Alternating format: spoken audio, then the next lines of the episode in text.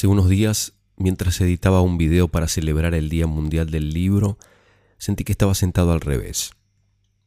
Me encontraba sentado en la misma silla de siempre, frente a la mesa de trabajo de siempre, frente a la pared blanca de siempre, el sillón negro de tres cuerpos a mi espalda, la cocina a mi derecha y la habitación a mi izquierda. Pero en tres o cuatro momentos me dio la sensación física de que la cocina estaba a mi izquierda y la habitación a la derecha. La primera vez levanté la mirada de la pantalla Miré alrededor con el ceño fruncido, sonreí, volví a la pantalla y al trabajo. La segunda vez no miré alrededor, miré hacia adentro. La tercera vez me dije, algo está fuera de lugar, torcido, dado vuelta. Me levanté e inmediatamente tomé la decisión de cambiar los muebles de lugar. Puse la mesa pequeña paralela a la cortina plegable Puse el sillón en la pared donde estaba la mesa y la mesa frente a la pared donde estaba el sillón. Me senté y sentí que tanto la cocina como la ventana estaban en sus lugares correctos y me sentí aliviado. Decidí cambiar los muebles de lugar para que la distribución física de mi departamento se adaptara a la sensación que tenía.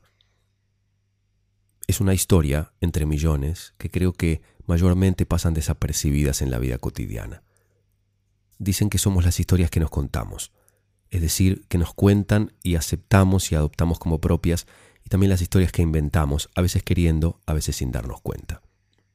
Igual que en la literatura, nuestras historias están hechas de elementos reales, entre comillas, y de elementos ficticios. Pero en general no tenemos ni la menor idea de qué es cada cosa, y nos apegamos a los frascos de vidrio, a una mesa de madera o a un libro físico, dándoles el valor de reales, porque nos da vértigo, tememos aferrarnos a lo intangible, incomprobable, sutil. Pero así como en una pieza literaria que leemos o escuchamos todo parece tener el mismo valor en tanto realidad o ficción, en nuestra vida también es así. A veces la sensación, el sentimiento tienen tanta entidad y valor como la heladera o la cama. En alguna oportunidad un maestro cabalista me enseñó que lo único para lo que tenemos libre albedrío en esta vida es para elegir nuestro entorno. La energía, la geografía, las personas, las cosas que nos rodean, que forman parte cercana de nuestra cotidianeidad. El resto de nuestro derrotero, en consecuencia, es inevitable de esas circunstancias, ya sean impuestas a nosotros por fuerzas incontrolables o elegidas por nosotros de acuerdo al deseo, a la necesidad o a cualquier acuerdo voluntario que hayamos firmado. En la literatura también es así. El escritor elige ciertos elementos para componer un relato, y de esos elementos se desprenden otros que quizás el autor no había elegido en primera instancia y que tal vez terminan siendo aún más relevantes para la historia o para lo que la historia termina transmitiendo que los elementos principalmente elegidos. Hay cosas que se derraman inevitablemente de otras cosas hay decisiones que se desprenden inevitablemente de otras decisiones, consecuencias inevitables de ciertas acciones, decisiones, pensamientos, ideas. Los tres cuentos de hoy están relacionados con esta reflexión. ¿Somos las historias que nos contamos? ¿Tenemos libre albedrío para elegir qué historias contar, qué historias aceptar y tomar como nuestra narrativa de vida? Las historias que inventamos o que aceptamos realmente tienen el poder de convertirse en nuestra existencia y determinar nuestro recorrido? Empecé a grabar este episodio, llegué hasta el final del primer cuento y sentí que había algo fuera de lugar. La reflexión había ido para un lugar que yo no había planeado al principio y no me sentí identificado con lo que acababa de grabar. Pero lo comprendí luego de terminar de grabar el primer cuento, no antes. Decidí entonces borrar todo lo que había grabado y comenzar de nuevo. Es decir, desechar la historia que había desarrollado y compartir otra historia diferente. ¿Podemos hacer esto con cada historia de nuestra vida, con cada cosa de nuestra vida? En la misma cuarentena hay personas que completan una formación y reciben un diploma, otras personas que sienten que están en la cárcel, otras personas que salen a la calle a rociar con gas pimienta a los policías que intentan hacerle entrar en razón, otras personas que estafan al mundo con barbijos inútiles para detener el contagio del virus, otras personas que rompen su cuarentena 14 veces, otras personas que inician sus trámites de divorcio y otras personas que encuentran el amor de su vida en el universo virtual que propone o facilita su teléfono inteligente. Hay gente que sale al balcón todos los días puntualmente a las 9 de la noche a aplaudir a los profesionales de la salud y hay otra gente que lincha a médicos y enfermeros, médicas, enfermeras de sus casas porque temen al contagio.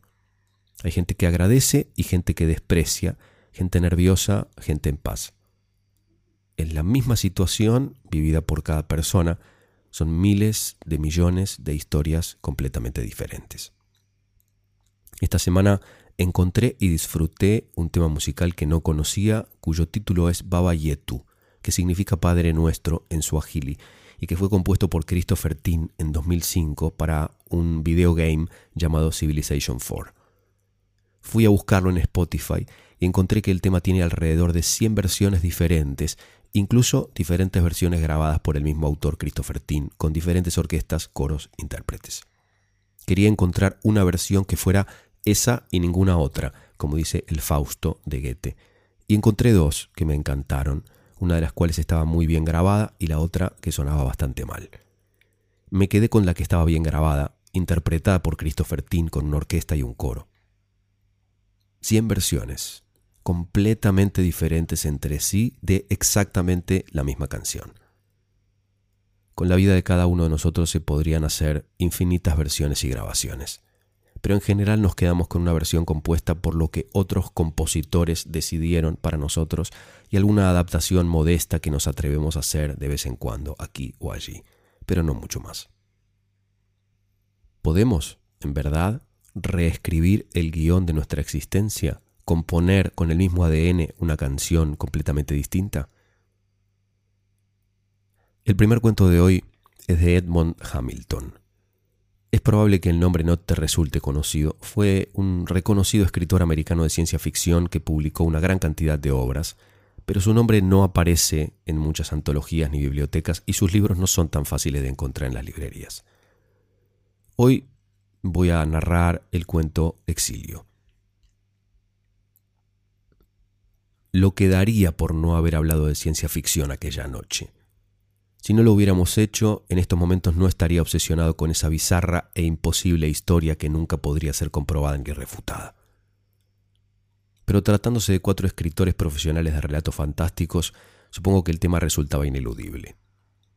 A pesar de que logramos posponerlo durante toda la cena y los tragos que tomamos después, Madison gustoso contó a grandes rasgos de su partida de casa y luego Bracel inició una discusión sobre los pronósticos de los Dodgers. Más tarde me vi obligado a desviar la conversación al terreno de la fantasía. No era mi intención hacer algo así, pero había bebido un escocés de más, y eso siempre me vuelve analítico. Y me divertía la perfecta apariencia de que los cuatro éramos personas comunes y corrientes. Camuflaje protector, eso es, anuncié. ¿Cuánto nos esforzamos por actuar como chicos buenos, normales y ordinarios? Brassel me miró un poco molesto por la abrupta interrupción. ¿De qué estás hablando? Mm, de nosotros cuatro, respondí. Qué espléndida imitación de ciudadanos hechos y derechos. Pero no estamos contentos con eso, ninguno de nosotros. Por el contrario, estamos violentamente insatisfechos con la Tierra y con todas sus obras. Por eso nos pasamos la vida creando, uno tras otro, mundos imaginarios. Supongo que el pequeño detalle de hacerlo por dinero no tiene nada que ver, inquirió Brasel escéptico. Claro que sí, admití. Pero todos creamos nuestros mundos y pueblos imposibles muchísimo antes de escribir una sola línea, ¿verdad? Incluso desde nuestra infancia, ¿no? Por eso no estamos a gusto aquí. Nos sentiríamos mucho peor en alguno de los mundos que describimos, replicó Madison. En ese momento, Carrick, el cuarto del grupo, intervino en la conversación. Estaba sentado en silencio como de costumbre, copa en la mano, meditabundo, sin prestarnos atención.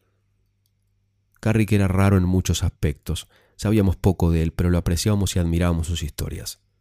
Había escrito relatos fascinantes, minuciosamente elaborados en su totalidad sobre un planeta imaginario. Lo mismo me ocurrió a mí en una ocasión, le dijo a Madison. ¿Qué? preguntó Madison. Lo que acabas de sugerir. Una vez escribí sobre un mundo imaginario y luego me vi obligado a vivir en él, contestó Carrick. Madison soltó una carcajada. Espero que haya sido un sitio más habitable que los escalofriantes planetas en los que yo planteo mis embustes. Carrick ni siquiera sonrió. De haber sabido que viviría en él, lo habría creado muy distinto, murmuró. Brasel tras dirigir una mirada significativa a la copa vacía de Garrick, nos guiñó un ojo y pidió con voz melosa, Cuéntanos cómo fue, Carrick. Carrick no apartó la mirada de la copa mientras la giraba entre sus dedos al hablar. Se detenía entre una frase y otra. Sucedió inmediatamente después de que me mudara junto a la gran central de energía. A primera vista parecía un lugar ruidoso, pero en realidad se vivía muy tranquilo en las afueras de la ciudad. Y yo necesitaba tranquilidad para escribir mis historias me dispuse a trabajar en la nueva serie que había comenzado, una colección de relatos que ocurrían en aquel mundo imaginario. Empecé por crear detalladamente todas las características físicas de ese mundo y del universo que lo contenía. Pasé todo el día concentrado en ello, y cuando terminé, algo en mi mente hizo clic. Esa breve y extraña sensación me pareció una súbita materialización. Me quedé allí inmovilizado al tiempo que me preguntaba si estaría enloqueciendo pues tuve la repentina seguridad de que el mundo que yo había creado durante todo el día acababa de cristalizar en una existencia concreta en alguna parte. Por supuesto, ignoré esa extraña idea, salí de casa y me olvidé del asunto, pero al día siguiente sucedió de nuevo. Dediqué la mayor parte del tiempo a la creación de los habitantes del mundo de mi historia. Sin duda los había imaginado humanos, aunque decidí que no fueran demasiado civilizados, pues eso imposibilitaría los conflictos y la violencia indispensables para mi trama. Así pues, había gestado mi mundo imaginario, un mundo de gente que estaba a medio civilizar.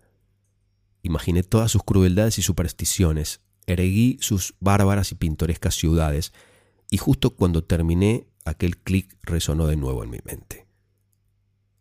Entonces sí me asusté de verdad, pues sentí con mayor fuerza que la primera vez esa extraña convicción de que mis sueños se habían materializado para dar paso a una realidad sólida. Sabía que era una locura, sin embargo, en mi mente tenía la increíble certeza. No podía abandonar esa idea. Traté de convencerme de descartar tan loca convicción. Si en verdad había creado un mundo y un universo con solo imaginarlos, ¿dónde estaban? Desde luego no en mi propio cosmos. No podría contener dos universos completamente distintos el uno del otro. Pero, ¿y si ese mundo y este universo de mi imaginación se habían concretado en la realidad en otro cosmos vacío? un cosmos localizado en una dimensión diferente a la mía, uno que contuviera solamente átomos libres, materia informe, que había adquirido forma hasta que, de alguna manera, mis concentrados pensamientos les hicieron tomar las imágenes que yo había soñado.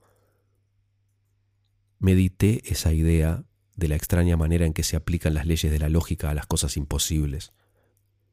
¿Por qué los relatos que yo imaginaba no se habían vuelto realidad en ocasiones anteriores y solo ahora habían empezado a hacerlo? Bueno, para eso había una explicación plausible. Vivía cerca de la gran central de energía.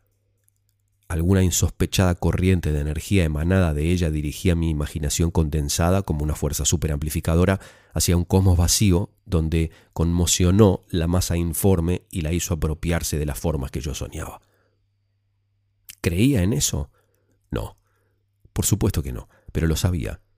Había una diferencia entre el conocimiento y la creencia. Como alguien dijo, todos los hombres saben que algún día morirán y sin embargo ninguno cree que llegará ese día. Pues conmigo sucedió lo mismo. Me daba cuenta de que no era posible que mi mundo fantástico hubiese adquirido una existencia física en un cosmos dimensional diferente, aunque al mismo tiempo yo tenía la extraña convicción de que así era. Y entonces se me ocurrió algo que me pareció entretenido e interesante. ¿Y si me creaba a mí mismo en ese otro mundo? ¿También sería yo real en él? Lo intenté. Me senté en mi escritorio y me imaginé a mí mismo como uno más entre los millones de individuos de ese mundo ficticio. Pude crear todo un trasfondo familiar e histórico coherente para mí en aquel lugar. Y algo en mi mente hizo clic. Carrick hizo una pausa. Todavía contemplaba la copa vacía que agitaba lentamente entre sus dedos. Madison lo incitó a continuar. Y seguro despertaste allí, y una hermosa muchacha se acercó a ti y preguntaste ¿Dónde estoy? No sucedió así, respondió Carrick sombrío. No fue así en absoluto. Desperté en ese otro mundo, sí, pero no fue como un despertar real. Simplemente aparecí allí de repente. Seguía siendo yo, pero era el yo imaginado por mí para ese otro mundo. Se trataba de otro yo que siempre había vivido allí, del mismo modo que sus antepasados. Verán, yo lo había creado todo y mi otro yo, era tan real en el mundo imaginario creado por mí como lo había sido en el mío propio. Eso fue lo peor. Todo en ese mundo a medio civilizar era tan vulgar dentro de su realidad. Hizo una pausa. Al principio me resultó extraño. Caminé por las calles de aquellas bárbaras ciudades y miré los rostros de las personas con un imperioso deseo de gritar en voz alta. Yo los imaginé a todos, ninguno de ustedes existía hasta que yo lo soñé. Sin embargo, no lo hice, no me habrían creído. Para ellos yo no era más que un miembro insignificante de su raza. ¿Cómo podían creer que ellos, sus tradiciones y su historia, su mundo y su universo habían surgido súbitamente gracias a mi imaginación? Cuando cesó mi turbación inicial, me desagradó el lugar. Lo había creado demasiado bárbaro. Las salvajes violencias y crueldades que me habían parecido tan seductoras como material para una historia eran aberrantes y repulsivas en mi propia carne. Solo deseaba volver a mi mundo. Y no pude regresar. No había forma.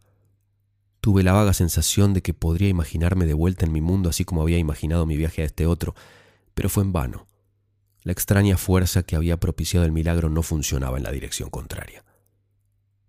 Lo pasé bastante mal al percatarme de que estaba atrapado en un mundo desagradable, extenuado y bárbaro. Primero pensé en suicidarme, sin embargo no lo hice. El hombre se adapta a todo, y yo me acoplé lo mejor que pude al mundo creado por mí. ¿Qué hiciste allí? Quiero decir, ¿qué función cumpliste? preguntó Brassel. Carrick se encogió de hombros. No dominaba las habilidades y destrezas del mundo que había creado, solo poseía mi propio oficio, el de contar historias. Empecé a reír. No querrás decir que empezaste a escribir historias fantásticas. Él asintió, sombrío. No me quedó más remedio. Era lo único que podía hacer. Escribí historias sobre mi propio mundo real. Para esa gente, mis relatos eran de una imaginación desbordante y les gustaron. Nos echamos a reír, pero Carrick permaneció mortalmente serio. Madison llevó la broma hasta sus últimas consecuencias ¿Y cómo te las arreglaste para regresar finalmente a casa desde ese otro mundo que habías creado? Carrick respondió con un amargo suspiro. Nunca regresé a casa. De Edmund Hamilton, Exilio. El segundo cuento de hoy es de Saki, seudónimo de Héctor Munro, nacido en Birmania en 1870, escritor y dramaturgo famoso por su humor irónico y sus cuentos macabros. El cuento que voy a contarles está incluido en todas las listas de los mejores 100 cuentos de la historia. No hay muchos cuentos ni autores que estén incluidos en todas las listas. Saki y este cuento están. El título es El narrador. Era una tarde calurosa y el vagón del tren también estaba caliente. La siguiente parada, Temple Combe, estaba a casi una hora de distancia. Los ocupantes del vagón eran una niña pequeña, otra niña aún más pequeña y un niño también pequeño. Una tía, que pertenecía a los niños, ocupaba un asiento de la esquina. El otro asiento de la esquina, del lado opuesto, estaba ocupado por un hombre soltero que era un extraño ante aquella fiesta pero las niñas pequeñas y el niño pequeño ocupaban enfáticamente el comportamiento. Tanto la tía como los niños conversaban de manera limitada pero persistente, recordando las atenciones de una mosca que se niega a ser rechazada. La mayoría de los comentarios de la tía empezaban por no, y casi todos los de los niños comenzaban por ¿por qué? El hombre soltero no decía nada en voz alta. No, Cyril, no, exclamó la tía cuando el niño empezó a golpear los cojines del asiento provocando una nube de polvo con cada golpe. Ven a mirar por la ventanilla, añadió. El niño se desplazó hacia la ventanilla con desgano. ¿Por qué sacan a esas ovejas fuera de ese campo? preguntó. Supongo que las llevan a otro campo en el que hay más hierba, respondió la tía débilmente. Pero en este campo hay montones de hierbas, protestó el niño. No hay otra cosa que no sea hierba. Tía, en ese campo hay montones de hierba. Quizá la hierba de otro campo es mejor, sugirió la tía neciamente. ¿Por qué es mejor? fue la inevitable y rápida pregunta. Oh, miren esas vacas, exclamó la tía. Casi todos los campos por los que pasaba la línea del tren tenían vacas o toros, pero ella lo dijo como si estuviera llamando la atención ante una novedad. ¿Por qué es mejor la hierba del otro campo? persistió Cyril. El ceño fruncido del soltero se iba acentuando hasta estar ceñudo. La tía decidió mentalmente que era un hombre duro y hostil. Ella era incapaz por completo de tomar una decisión satisfactoria sobre la hierba del otro campo. La niña más pequeña creó una forma de distracción al empezar a recitar, de camino hacia Mandalay.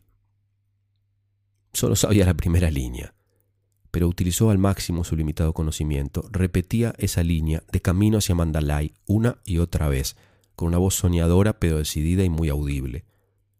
Al soltero le pareció como si alguien hubiera hecho una apuesta con ella a que no era capaz de repetir la línea en voz alta dos mil veces seguidas sin detenerse. Quien quiera que fuera que hubiera hecho la apuesta, probablemente la perdería. Acérquense aquí y escuchen mi historia, dijo la tía cuando el soltero la había mirado dos veces a ella y una al timbre de alarma. Los niños se desplazaron apáticamente hacia el final del compartimiento donde estaba la tía. Evidentemente su reputación como contadora de historias no ocupaba una alta posición según la estimación de los niños. Con voz baja y confidencial, interrumpida a intervalos frecuentes por preguntas malhumoradas y en voz alta de los oyentes, comenzó una historia poco animada y con una deplorable carencia de interés sobre una niña que era buena, que se hacía amiga de todos a causa de su bondad y que al final fue salvada de un toro enloquecido por numerosos rescatadores que admiraban su carácter moral. ¿No la habrían salvado si no hubiera sido buena? preguntó la mayor de las niñas. Esa era exactamente la pregunta que había querido hacer el soltero. Bueno, sí, admitió la tía sin convicción, pero no creo que la hubieran socorrido muy deprisa si ella no les hubiera gustado mucho. Es la historia más tonta que he oído nunca, dijo la mayor de las niñas con una inmensa convicción. Después de la segunda frase ya ni siquiera he escuchado. Es demasiado tonta la historia, dijo Cyril. La niña más pequeña no hizo ningún comentario, pero hacía rato que había vuelto a comenzar a murmurar la repetición de su verso favorito. No parece que tenga éxito como contadora de historias, dijo de repente el soltero desde su esquina.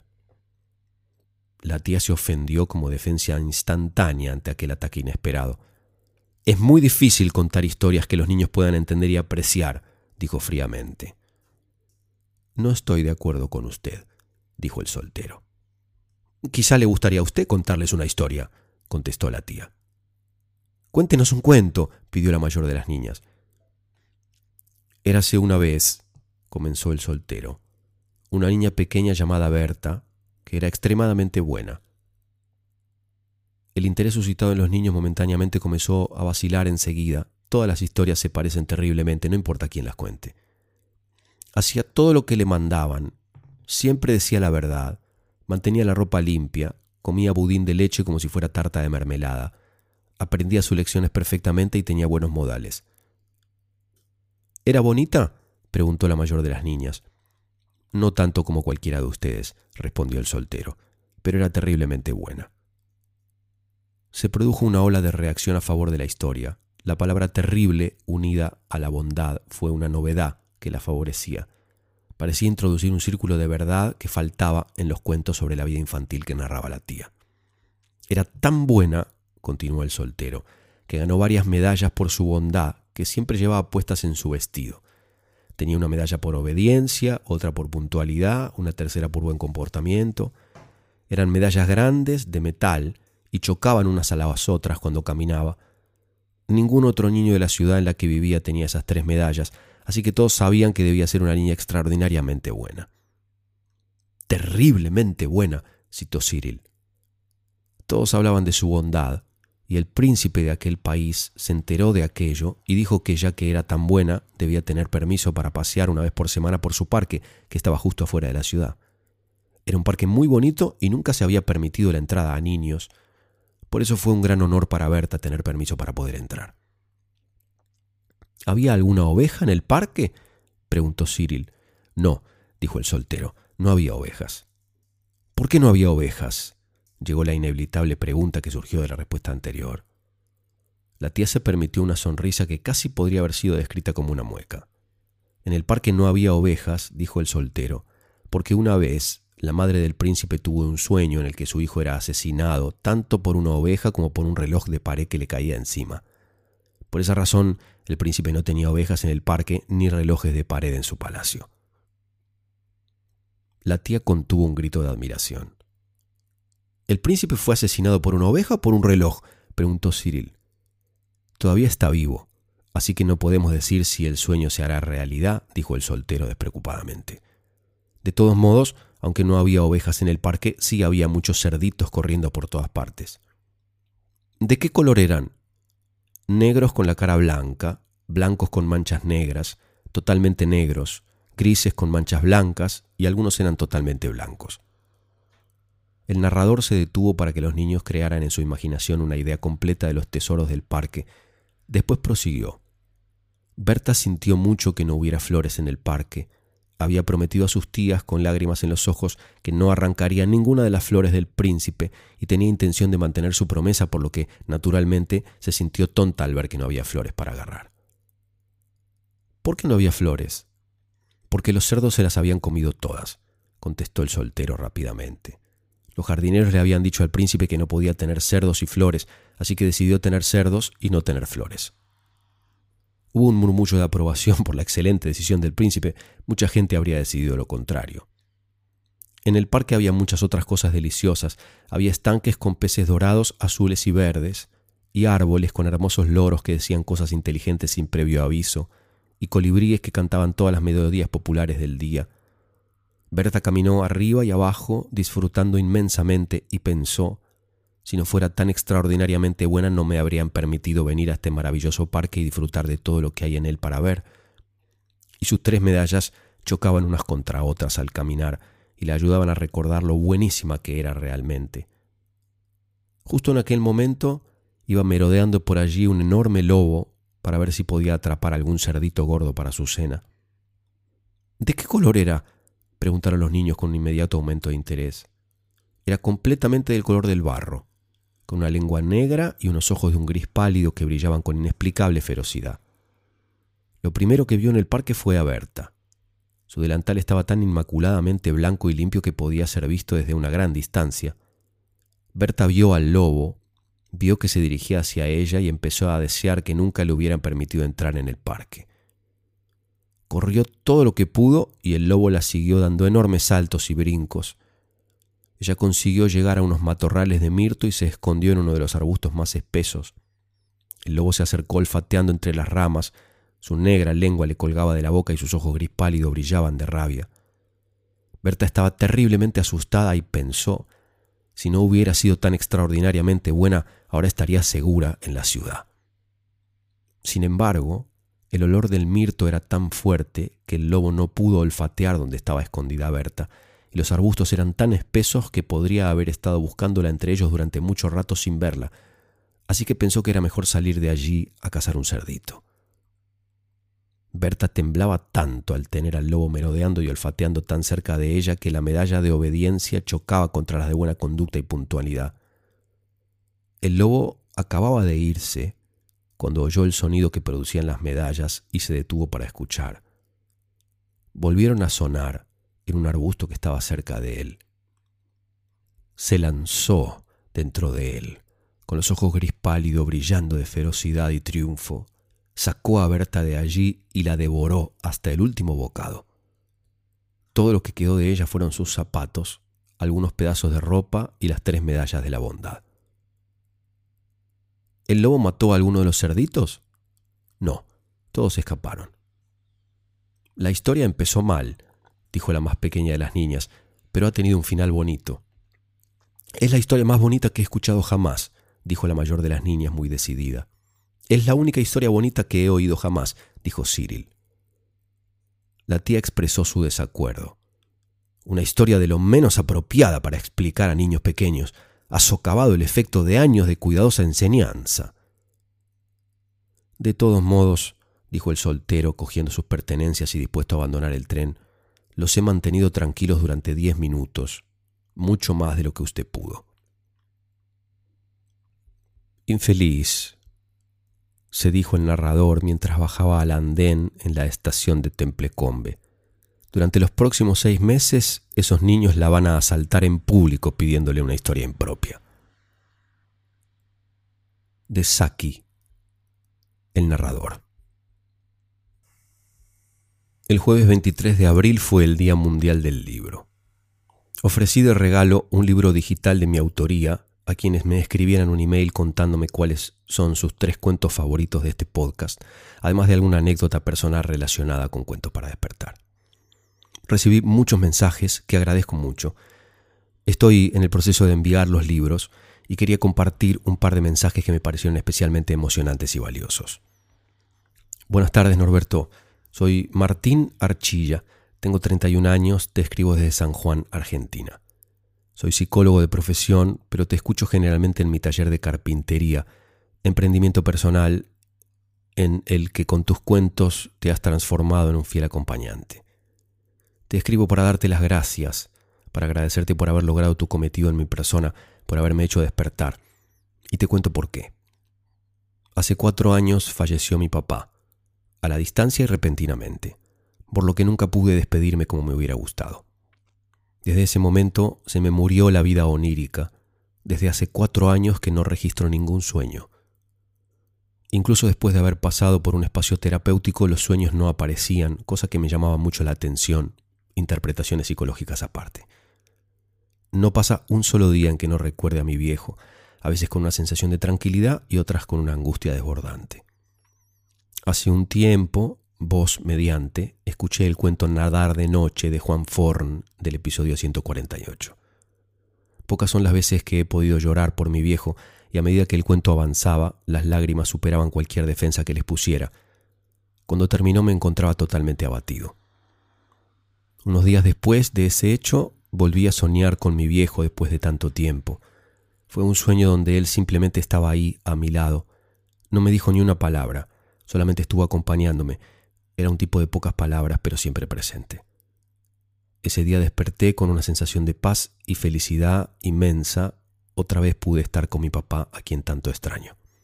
Te agradezco por eso, por haber generado algo en mí que me permitió despertar aunque estuviera dormido, que me dio la posibilidad de estar y sentir la compañía de mi papá. Te mando un abrazo grande. Gracias, Martín.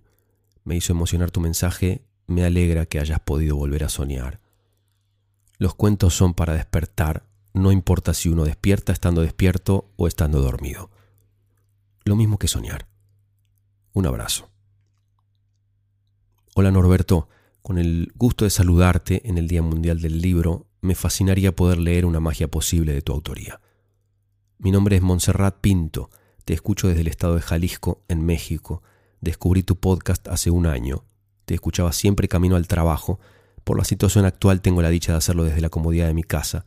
Debo decir que tus cuentos me hacen viajar durante esta cuarentena y no podría estar más agradecida por ello. Soy docente de educación primaria.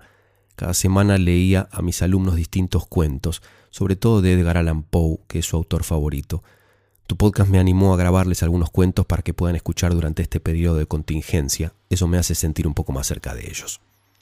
Mis cuentos favoritos son Huellas de Fabio Morábito, el hombre sirena de Samantha Schweblin, El guardagujas de Juan José Arreola. Este último cuento tiene un lugar especial en mi corazón, pues Juan José Arreola nació en la ciudad donde yo vivo.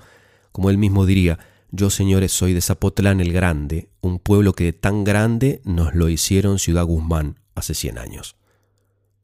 Me despido agradeciendo la oportunidad de poder recibir tu libro y deseándote lo mejor en todos tus proyectos. Gracias, Montserrat. Me alegra que le grabes cuentos a tus alumnos.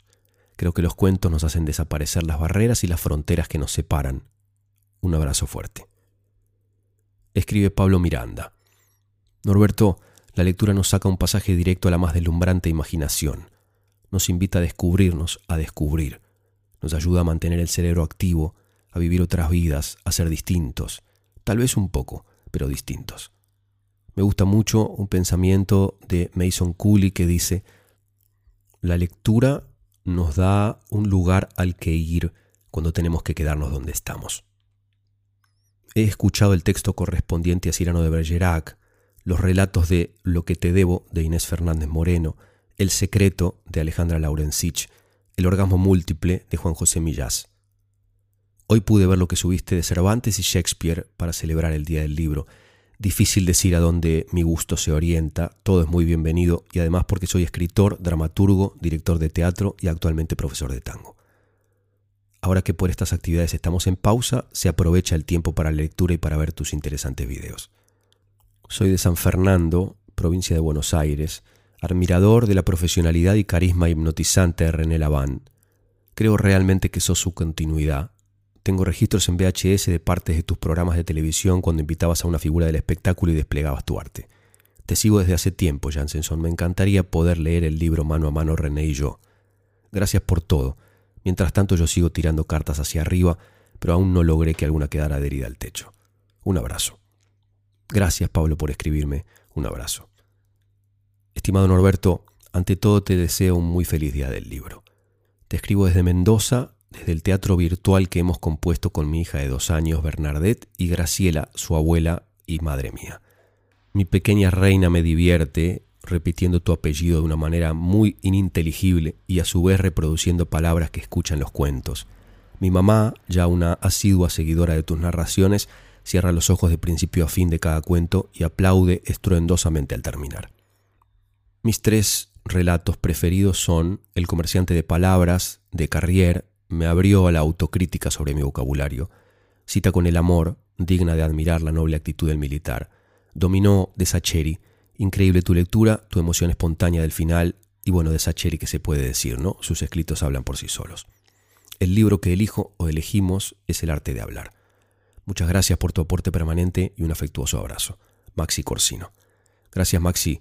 Ojalá disfrutes, disfruten del libro. Un abrazo para vos, uno para Bernadette y uno para tu mamá.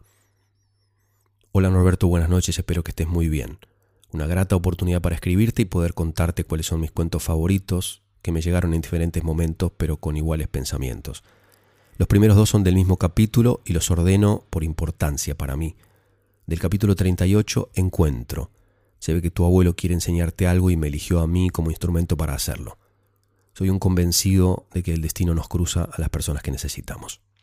Del mismo capítulo 38, en realidad es el 138, pero antes se llamaba 38, Casa Tomada, de Julio Cortázar. Se puede vivir sin pensar. Por mi trabajo de 14 días en Santa Cruz y 14 en Buenos Aires, a veces es mejor no pensar u ocupar la cabeza en otra cosa, en mi caso tus videos, tus juegos, tu magia. Del capítulo 209, La aventura, el aleteo de una promesa minúscula.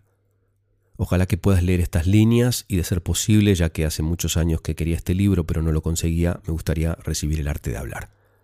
Y por otro lado quería agradecerte mucho, ya que en mi desvelo del día de ayer con tu regalo, el libro mano a mano, René y yo, pude despojar mi congoja y dolor por la ausencia física de mi abuela paterna. Falleció el martes a las 7 de la mañana, a las 10 horas ya la habían cremado y a las 14 de ese mismo triste martes ya la habían entregado. Con esto de la cuarentena, no haber podido despedirme de ella me dejó mal, ya que queda en el depósito del cementerio, solo autorizaron con los permisos a sus cuatro hijos y no pude ni siquiera acompañar a mi papá en este duro momento. Con la cabeza a mil y la amargura que oprimía mi pecho sin poder manifestarse en lágrimas, recurrí a ese tan preciado regalo, capítulo a capítulo pude ir sintiendo alivio hasta encontrar el llanto con tu carta a René. Pero como vos decís en el capítulo 12, Dama de Corazones, carta, no necesito decirle adiós porque no se ha ido, porque está, incluso más ahora que antes de irse, presente. Gracias por este encuentro, gracias al destino por cruzarte en mi camino, gracias, un abrazo, Cristian.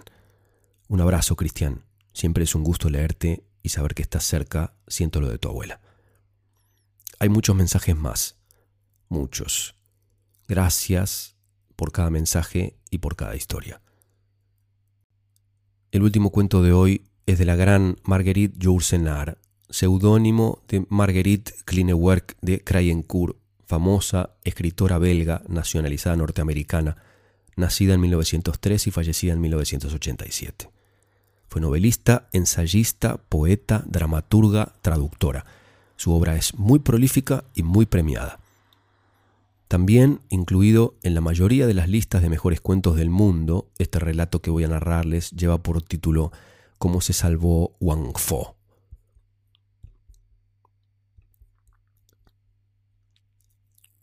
el anciano pintor Wang Fo y su discípulo Ling erraban a lo largo de los caminos del reino de Han. Avanzaban lentamente, ya que Wang Fo se detenía en la noche para contemplar los astros y en el día para mirar las libélulas. Iban poco cargados porque Wang Fo prefería la imagen de las cosas a las propias cosas. Ningún objeto en el mundo le parecía digno de ser adquirido, con excepción de pinceles, tarros de laca y tintas de china, rollos de seda y papeles de arroz. Eran pobres porque Wang Fo cambiaba sus pinturas por una ración de puré de mijo y despreciaba las piezas de plata. Su discípulo Ling, inclinado bajo el peso de una bolsa llena de apuntes, doblaba respetuosamente la espalda como si llevara la bóveda celeste, pues para él ese saco contenía montañas cubiertas de nieve, ríos en primavera y el rostro de la luna en verano. Ling no había nacido para andar los caminos al lado de un viejo que poseía la aurora y retrataba el crepúsculo.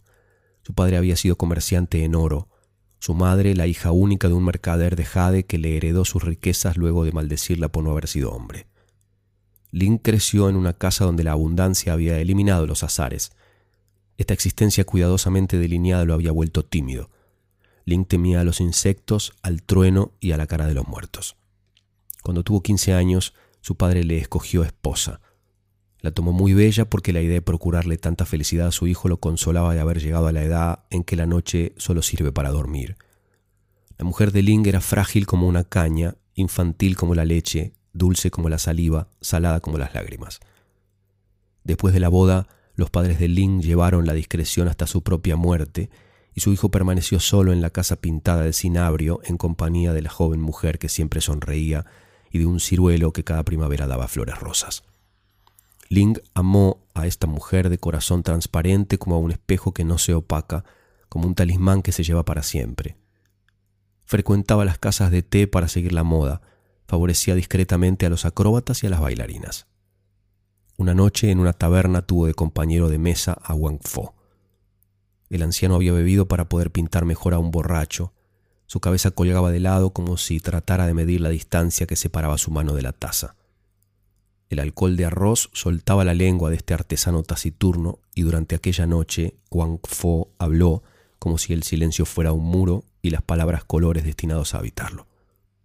Gracias a él, Lin conoció la belleza de las caras de los borrachos manchadas por el humo de las bebidas calientes, el brillo marrón de las carnes desigualmente acariciadas por los lengüetazos del fuego y el exquisito rosado de las manchas de vino cubriendo los manteles como pétalos marchitos.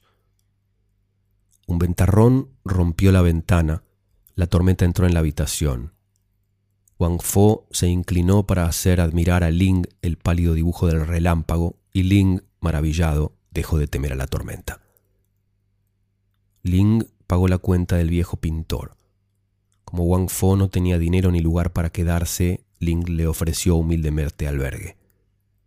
Hicieron el camino juntos. Ling llevaba una linterna, su luz proyectaba en los charcos flamas extrañas. Aquella noche Ling aprendió con sorpresa que los muros de su casa no eran rojos como él creía, sino que tenían el color de una naranja a punto de pudrirse.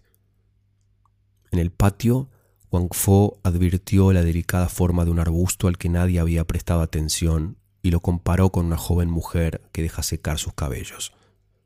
En el corredor siguió con deleite el tímido paseo de una hormiga a lo largo de las grietas de la pared, y el horror del Ling por estos animalillos se desvaneció por completo. Entonces, al comprender que Wang Fo acababa de regalarle un alma y una nueva percepción, Ling acostó respetuosamente al viejo en la recámara donde su padre y su madre hacía mucho que habían muerto. Desde mucho tiempo atrás, Wang Fo soñaba con hacer el retrato de una princesa antigua tocando el laúd a la sombra de un sauce. Ninguna mujer era lo bastante irreal para servir de modelo, pero Ling podía hacerlo porque no era mujer. Después, Wang Fo habló de pintar a un príncipe tirando el arco al pie de un gran cedro. Ningún joven de aquel tiempo era lo bastante irreal para servir de modelo, pero Ling hizo posar a su propia mujer bajo el ciruelo del jardín. Enseguida, Wang Fo la pintó con ropas de hada entre las nubes del anochecer, y la joven mujer lloró porque este era un presagio de la muerte. Desde que Ling prefería los retratos que Wang Fo hacía de ella, su rostro se marchitaba como la flor expuesta al cálido viento o a las lluvias de verano. Una mañana la encontraron colgada de las ramas del ciruelo rosa. Las puntas de la faja que la estrangulaban flotaban confundidas con su cabellera. Parecía aún más delgada que de costumbre, pura como las bellezas celebradas por los poetas de los viejos tiempos. Wang Fo la pintó una última vez porque le gustaba ese tono verde con que se cubre la cara de los muertos. Su discípulo Ling mezclaba los colores y esta tarea exigía tanta aplicación que olvidó derramar lágrimas. Ling vendió sucesivamente sus esclavos, sus jades y los peces de su fuente para procurar al maestro tarros de pintura púrpura que venían de Occidente. Cuando la casa estuvo vacía, la abandonaron y Ling cerró tras él la puerta de su pasado. Wang Fo estaba cansado de una ciudad donde las caras no tenían ya nada para enseñarle, ningún secreto de fealdad ni de belleza, y el maestro y su discípulo vagabundearon juntos por los caminos del reino de Han.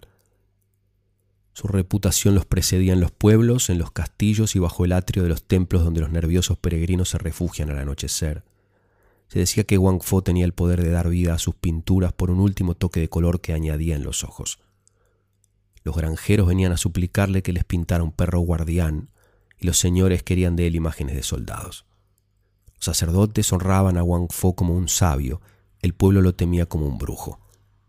Wang Fo se alegraba de estas diferencias de opinión que le permitían estudiar a su alrededor expresiones de gratitud, de miedo o de veneración. Ling mendigaba la comida, velaba por el sueño del maestro y aprovechaba sus éxtasis para frotarle los pies.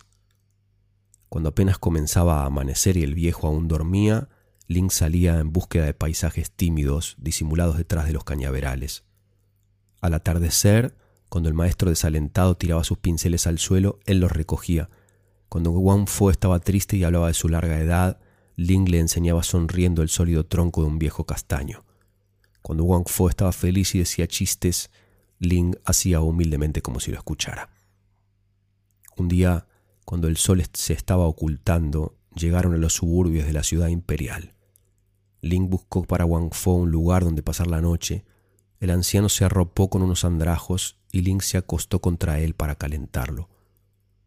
La primavera apenas había comenzado y el piso de tierra aplanada estaba todavía helado. Al alba, unos pasos enérgicos retumbaron en los corredores de la casa. Se escucharon los cobardes susurros del dueño y algunas órdenes gritadas insolentemente. Ling tembló al recordar que en la víspera había robado un pastel de arroz para la cena del maestro. Sin dudar de que venían a arrestarlo, se preguntó quién ayudaría mañana a Wang Fo a pasar el vado del río próximo. Los soldados entraron con linternas. La luz filtrada a través del papel abigarrado daba tonalidades rojas o azules a sus cascos de cuero. La cuerda de un arco vibraba sobre sus hombros y los más feroces lanzaban de improviso bramidos sin razón. Pusieron pesadamente la mano sobre la nuca de Wang Fo quien no pudo dejar de observar que sus mangas no hacían juego con el color de los abrigos. Sostenido por su discípulo, Wang Fo siguió a los soldados tropezando por lo desigual de los caminos. Los curiosos reunidos se burlaban de esos dos criminales que llevaban sin duda a decapitar. A todas las preguntas de Wang Fo, los soldados respondían con un gesto amenazador. Sus manos atadas le dolían y Ling, desesperado, miraba a su maestro sonriendo, lo que para él era una manera más tierna de llorar. Al fin llegaron a las puertas del palacio imperial cuyos muros violetas se levantaban en pleno día como un trozo de crepúsculo. Los soldados hicieron pasar a Wang Fo por innumerables salas cuadradas o circulares, cuyas formas simbolizaban las estaciones, los puntos cardinales, el macho y la hembra, la longevidad, las prerrogativas del poder. Las puertas giraban sobre sí, emitiendo una nota musical, y su disposición era tal que al atravesar al palacio de este a oeste se recorría la escala tonal. Todo se concertaba para dar la idea de un poder y una sutileza sobrehumanos. Se sentía que las órdenes más insignificantes pronunciadas aquí deberían ser definitivas y terribles como la sabiduría de los ancestros. En fin, el aire se enrareció y el silencio se volvió tan profundo que ni un torturado se hubiera atrevido a gritar.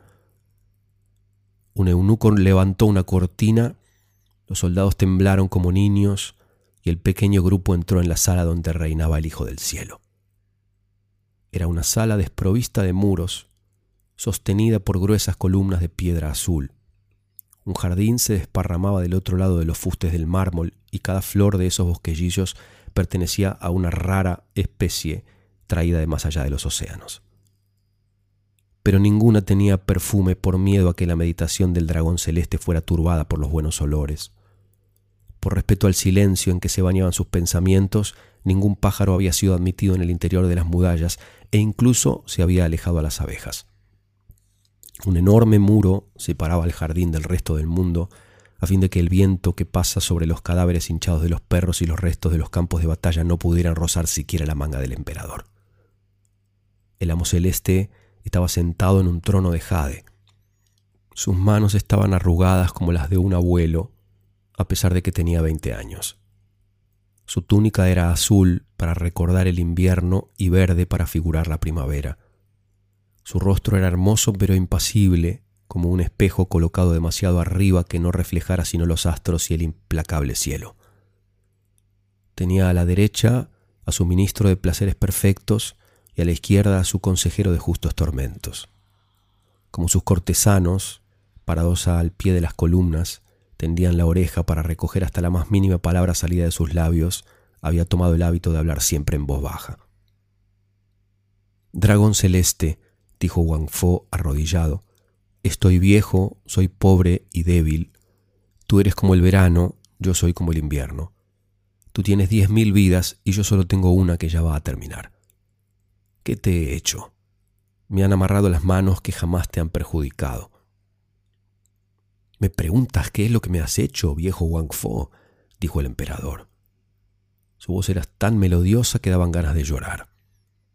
Levantó su mano derecha, que los reflejos del pavimento de jade hacían aparecer glauca, como una planta submarina, y Wang Fo, maravillado por esos delgados y largos dedos, buscó entre sus recuerdos si no había hecho del emperador o de sus ascendientes un retrato mediocre que mereciera la muerte. Pero era poco probable, pues Wang Fo hasta ese día casi no había frecuentado la corte de los emperadores, prefiriendo las chozas de los granjeros o en las ciudades los rumbos de las prostitutas y las tabernas a lo largo de los muelles donde pelean los estibadores. ¿Me preguntas qué daño me has hecho, viejo Wang Fo? volvió a decir el emperador, inclinando su cuello estrecho hacia el anciano que le escuchaba. Voy a decírtelo pero como el veneno de otro no puede deslizarse en nosotros sino por nuestras breves aberturas, para mostrarte tus faltas debo recorrer contigo los pasillos de mi memoria y contarte toda mi vida. Mi padre había reunido una colección de tus pinturas en la recámara más secreta del palacio, porque creía que los personajes de los cuadros deben ser sustraídos a la vista de los profanos, en presencia de los cuales no pueden bajar los ojos. Es en estas salas que fui criado, viejo Wang Fo, ya que se había dispuesto a mi alrededor la solemnidad para permitirme crecer allí. Para evitar a mi candor la salpicadura de las almas humanas, me habían alejado de la marea agitada de mis futuros súbditos, y a nadie se le permitía pasar ante mi puerta por miedo a que la sombra de ese hombre o de esa mujer llegaran hasta mí. Los pocos servidores viejos que se me habían otorgado se mostraban lo menos posible. Las horas daban vueltas en círculo los colores de tus pinturas se encendían con el alba y palidecían con el crepúsculo. En la noche, cuando no lograba conciliar el sueño, las miraba y durante cerca de diez años las he observado todas las noches. Durante el día, sentado sobre una alfombra de la que me sabía de memoria el dibujo, con mis manos vacías en las rodillas de seda amarilla, soñaba con las alegrías que me guardaba el futuro. Me imaginaba el mundo con el país de Han en el medio, semejante a la llanura monótona y vacía de la mano que atravesaba las líneas fatales de los cinco ríos. A su alrededor el mar, donde nacen los monstruos, y más lejos todavía las montañas que soportan el cielo. Y para ayudarme a imaginar todas estas cosas me servía de tus pinturas. Tú me hiciste creer que el mar se parecía a la vasta capa de agua desplegada de tus telas, tan azul que cuando una piedra se hunde en él no puede sino volverse un zafiro. Que las mujeres se abrían y se cerraban como si fueran flores, parecidas a las criaturas que salen impulsadas por el viento en las avenidas de tus jardines, y que los jóvenes guerreros esbeltos que vigilan las fortalezas de las fronteras eran ellos mismos flechas que podían traspasarte el corazón. Cuando tuve 16 años, Vi abrirse las puertas que me separaban del mundo. Subí a la terraza del palacio para contemplar las nubes, pero eran menos hermosas que las de tus crepúsculos. Ordené mi litera, sacudido por caminos de los que no imaginaba ni el barro ni las piedras, recorría las provincias del imperio sin hallar tus jardines llenos de mujeres semejantes a luciérnagas, tus mujeres de cuyo propio cuerpo es un jardín y una aurora. Los guijarros de las orillas me desilusionaron de los océanos. La sangre de los torturados es menos roja que la granada detenida en tus lienzos. La miseria de las aldeas me impide ver la hermosura de los arrozales. La carne de las mujeres vivas me repugna como la carne muerta que cuelga de los ganchos del carnicero y la gruesa carcajada de mis soldados me revuelve el corazón. Tú me has mentido, Wang Fo, viejo impostor. El mundo no es sino un amasijo de manchas confusas lanzadas al vacío por un pintor insensato, mojadas eternamente con nuestras lágrimas. El reino de Han no es el más bello de los reinos y yo no soy el emperador. El único imperio sobre el cual vale la pena gobernar es donde tú penetras, viejo Wang Fo, por el camino de las mil curvas y los diez mil colores.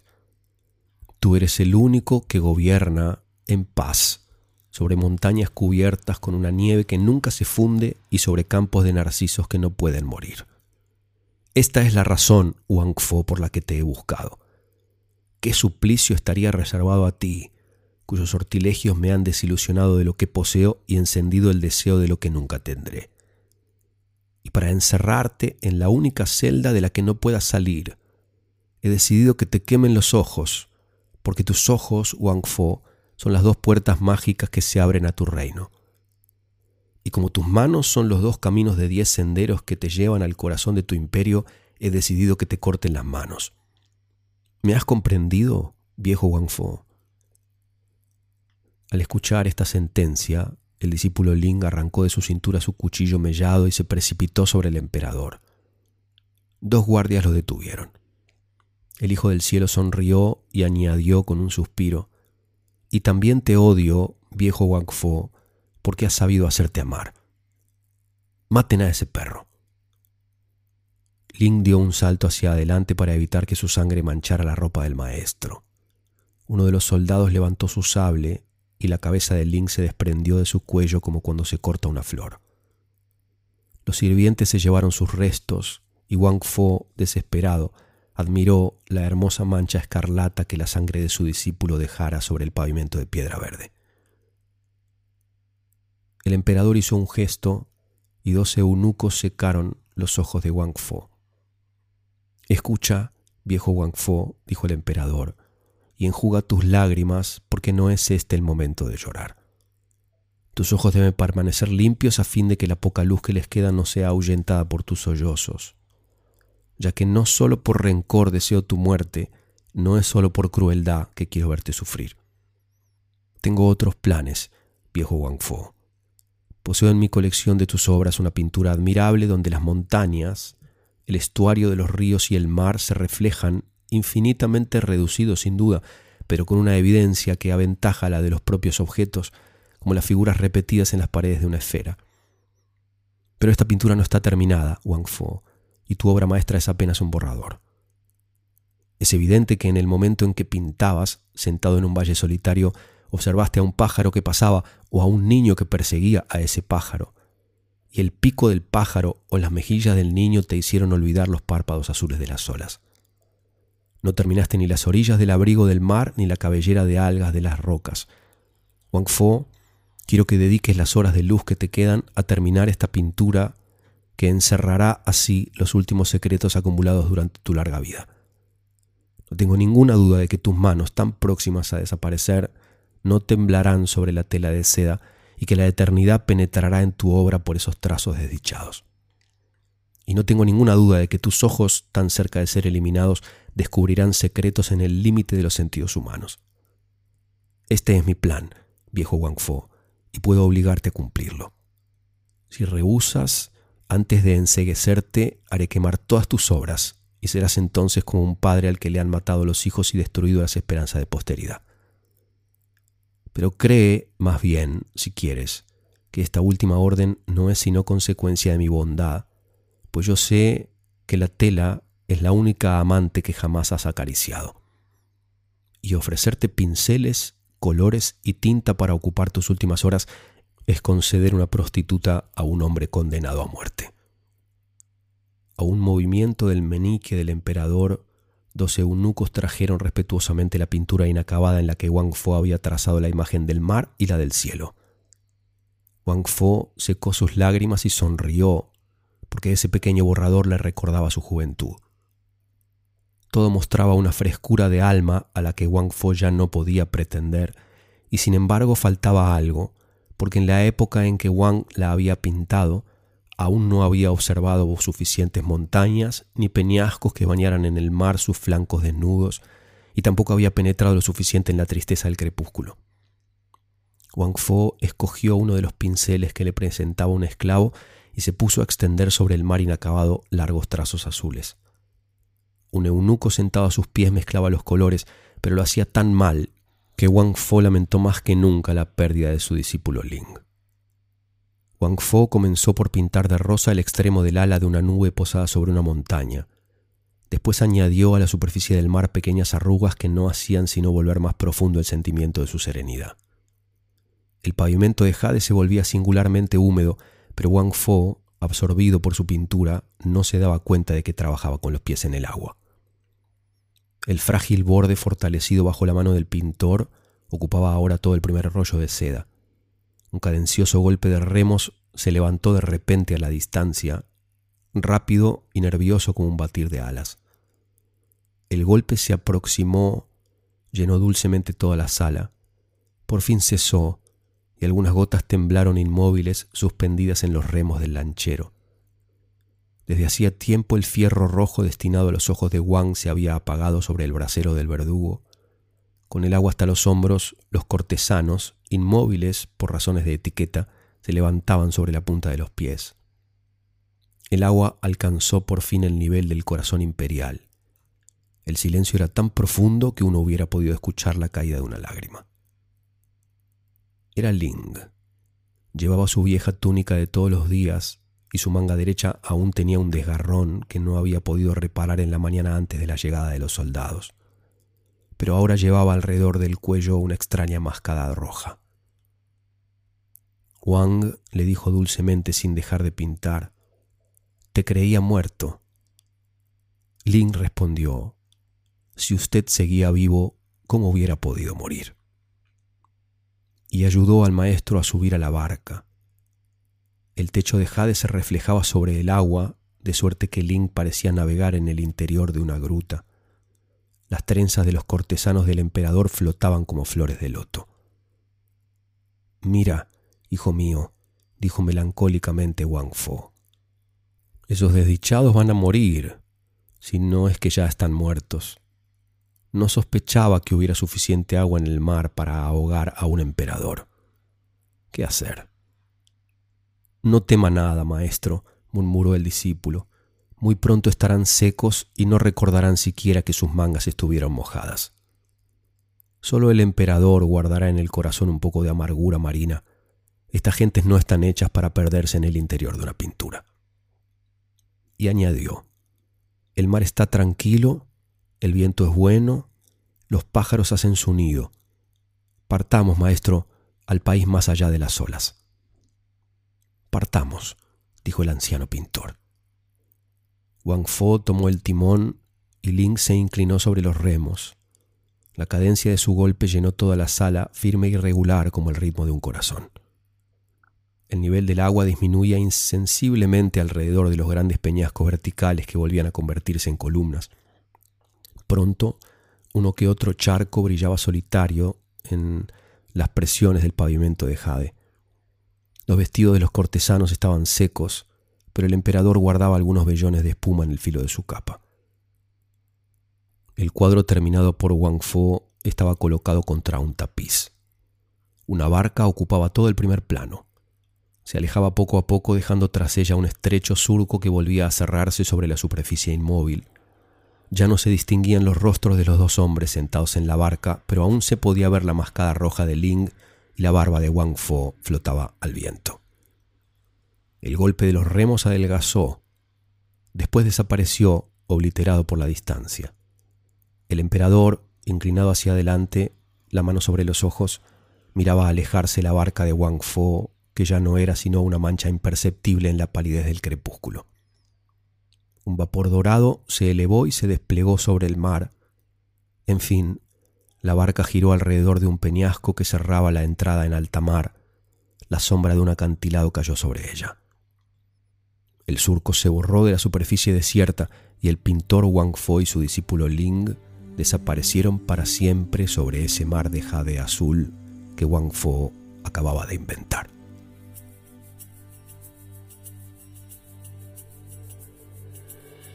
Yetu yetu